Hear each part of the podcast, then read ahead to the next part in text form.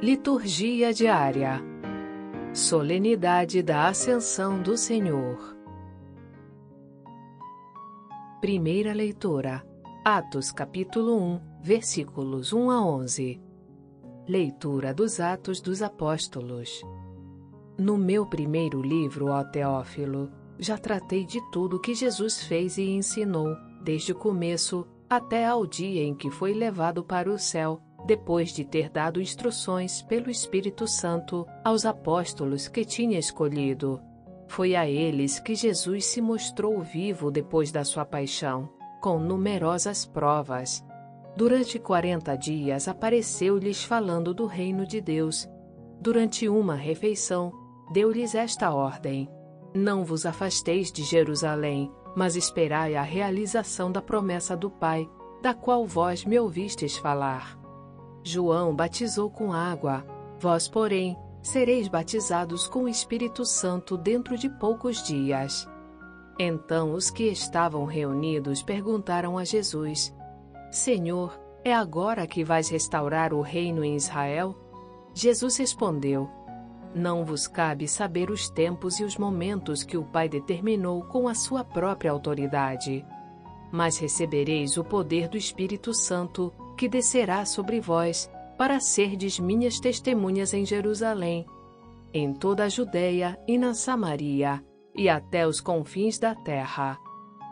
Depois de dizer isto, Jesus foi levado ao céu, à vista deles. Uma nuvem o encobriu, de forma que seus olhos não mais podiam vê-lo. Os apóstolos continuavam olhando para o céu enquanto Jesus subia, Apareceram então dois homens vestidos de branco que lhe disseram: Homens da Galileia, por que ficais aqui parados olhando para o céu? Esse Jesus que vos foi levado para o céu virá do mesmo modo como o vistes partir para o céu. Palavra do Senhor. Graças a Deus.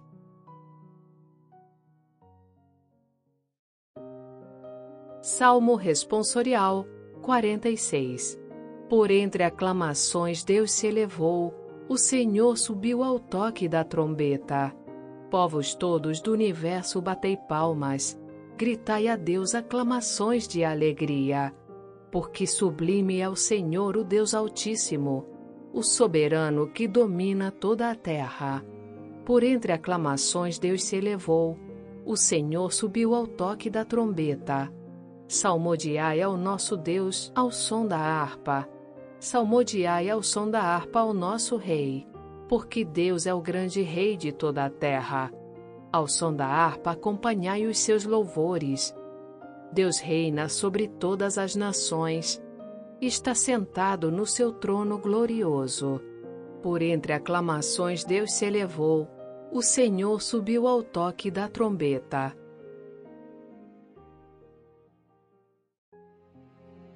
Segunda leitura. Efésios capítulo 1, versículos 17 a 23. Leitura da carta de São Paulo aos Efésios. Irmãos, o Deus de nosso Senhor Jesus Cristo, o Pai a quem pertence a glória, vos dê um espírito de sabedoria que vô-lo revele e faça verdadeiramente conhecer.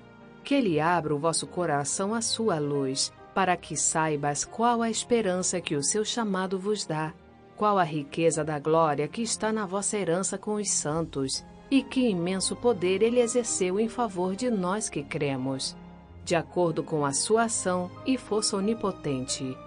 Ele manifestou sua força em Cristo quando ressuscitou dos mortos e o fez sentar-se à sua direita nos céus, bem acima de toda autoridade, poder, potência, soberania, ou qualquer título que se possa mencionar, não somente neste mundo, mas ainda no mundo futuro.